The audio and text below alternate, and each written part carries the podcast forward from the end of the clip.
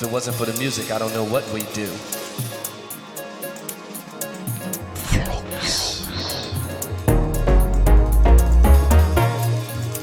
You know, the music stepped in and saved my life.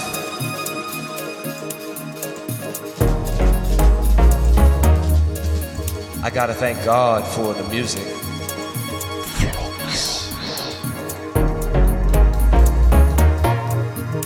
Spread this message to the party people all over the world.